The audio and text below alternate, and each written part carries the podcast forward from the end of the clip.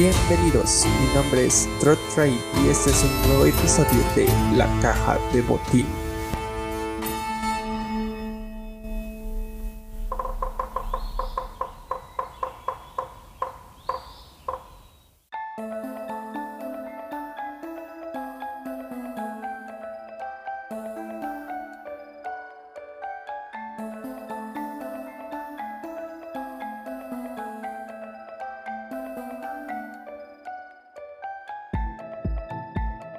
El día de hoy estaremos hablando de Halo Combat Evolved.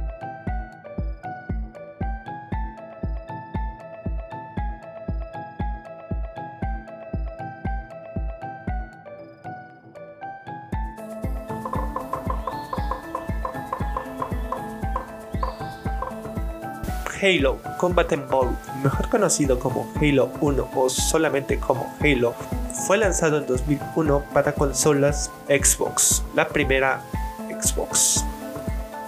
En 2003 se lanzó una versión especial para PC. Esta fue la versión que me tocó disfrutar. Para empezar, hablaré de los detalles técnicos de este juego. Fue uno de los revolucionarios de su época. Era un shooter en primera persona FPS first person shooter, la jugabilidad era un poco sencilla. Dispárale a todo lo que se mueva, literalmente. Tenía gran variedad de armamento que se podía utilizar durante la partida. Además de varias habilidades que se podían manejar. Tenía gran variedad de vehículos también que se podían manejar, conducir y que eran parte de la experiencia. No solo estas armas y vehículos podían ser utilizados durante la campaña, sino que también tenía un modo multijugador en el que podías disfrutar de estos beneficios con tus amigos o con personas completamente random. Aunque la campaña era uno de sus puntos fuertes, la revolución de este juego llegó con el multijugador. Un multijugador en el que cualquiera podría entrar.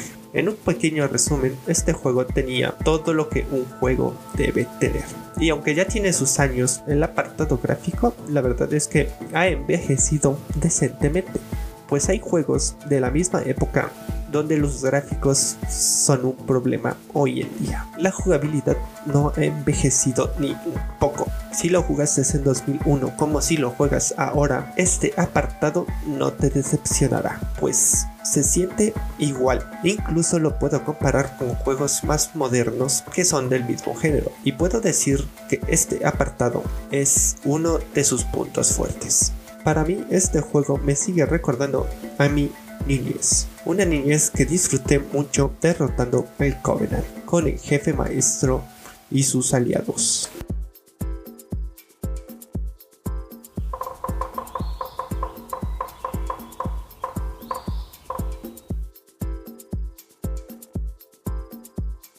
En mi experiencia personal, la verdad es que disfruté más la campaña que el multijugador, pero eso no quita que el multijugador haya sido una belleza para su época. Por eso hablaré más sobre la campaña que sobre el multijugador. Esta campaña trataba sobre una guerra entre la humanidad y el Covenant, unas razas de alienígenas que basaban sus ideales en una antigua religión, una muy antigua religión por cierto.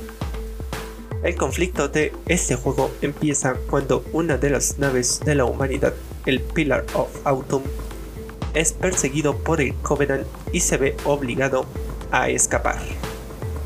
Tras un largo viaje se dan cuenta que no han escapado del Covenant. Al mismo tiempo se preparan para un enfrentamiento directo con el Covenant. Después de un rato de batalla se dan cuenta que es imposible vencer.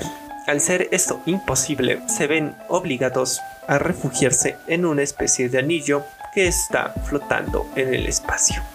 Este anillo es conocido como el Halo y es aquí donde se desarrolla toda la trama del juego. Los personajes principales de este juego son el jefe maestro y Cortana, una inteligencia artificial que no debe ser ni capturada ni destruida, pues contiene información muy valiosa para los humanos, como por ejemplo la ubicación de nuestro planeta natal, la Tierra. Al estrellar el Pillar of Autumn en el anillo, el jefe maestro y Cortana se ven obligados a llevar a cabo una expedición por el anillo para rescatar a los marines sobrevivientes, además de intentar descubrir en qué habían aterrizado, qué era aquel enorme anillo. Pero al mismo tiempo no estaban solos, pues el Covenant les mordía los talones. Poco después de rescatar a los marines y al capitán de la nave, The Pillar of Autumn, el capitán Case, se indaga sobre que el anillo es una poderosa arma que podría ser utilizado contra el pacto para darle una ventaja a los humanos, por lo cual el jefe maestro y Cortana se van en una misión para descubrir qué es el anillo y cómo utilizarlo contra el pacto.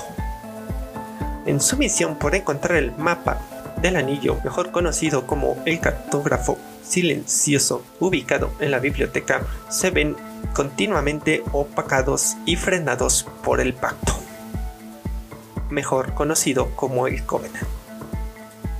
Poco después de descubrir el mapa del anillo, el jefe maestro y Cortana se dirigen al cuarto de control para activar el arma y deshacerse del Covenant. Durante su viaje se dan cuenta que el Covenant accidentalmente ha liberado a una raza alienígena mutante. Esta raza, conocida como The Flood, se alimenta de otros seres de inteligentes, convirtiéndolos en una especie de zombies. Estos parásitos capaces de absorber la vida y transformarla en parte de su raza podría ser capaz de eliminar la vida por completo de toda la galaxia. Tras llegar a la sala de control, Cortana decide enviar al jefe maestro a detener al capitán Gates, que está a punto de cometer un enorme error. Tras estos eventos, el jefe maestro se encuentra con una inteligencia artificial llamada 343 Wealthy Spark, que le dice al jefe maestro que la única forma de deshacerse del flood es activando el anillo.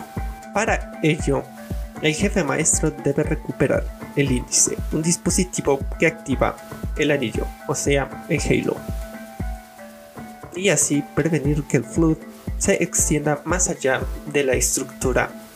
Tras recuperar el índice, el jefe maestro se dirige a la sala de control para activar el anillo, pero es interrumpido por Cortana que le dice que el anillo no es un arma convencional, que no destruirá a los Flood, sino más bien destruirá toda forma de vida en la galaxia para evitar que el Flood siga comiendo y propagando la infección.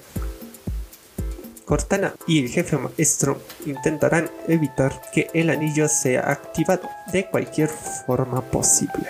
En una carrera contra el tiempo, Cortana y el jefe maestro luchan contra los Flood y el Pacto Covenant para destruir el anillo y evitar que sea activado por 343.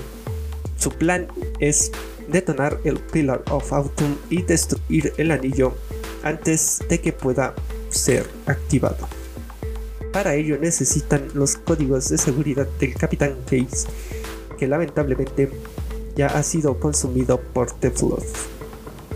Al recuperar los recuerdos de las claves de el Capitán Case, Cortana y el jefe maestro se dirigen hacia el Pillar of Autumn en su misión de hacerlo estallar y destruir el anillo. Tras una larga batalla que incluye a los sentinelas de 343, el Flood y el Covenant, el jefe maestro y Cortana logran llegar al Pillar of Autumn,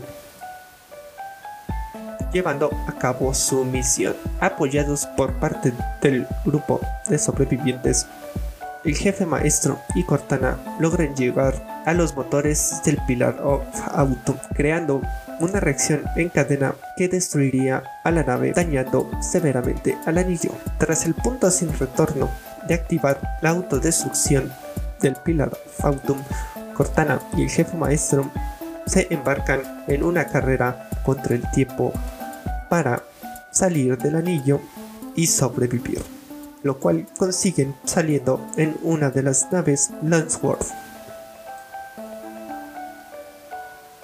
Tras los créditos finales se descubre que 343 Ultra Park ha sobrevivido a la explosión y destrucción del anillo, dando posibilidad a una continuación.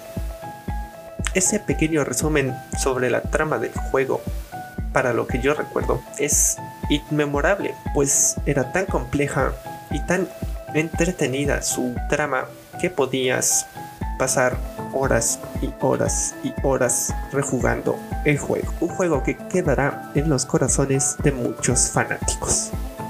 Y que posiblemente ha sido el videojuego o uno de los videojuegos más recordados de la historia, en especial por ser la marca personal de Microsoft y Xbox.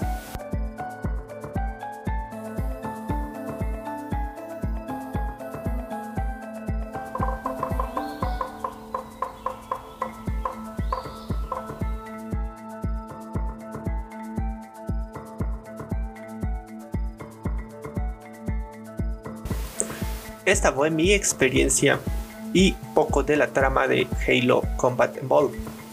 Uno de mis videojuegos favoritos y que les recomiendo demasiado.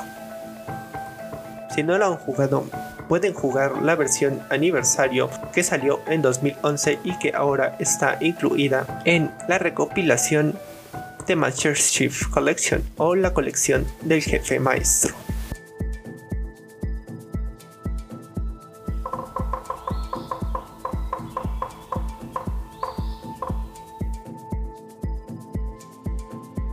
Esto fue el episodio de hoy de la caja de botín.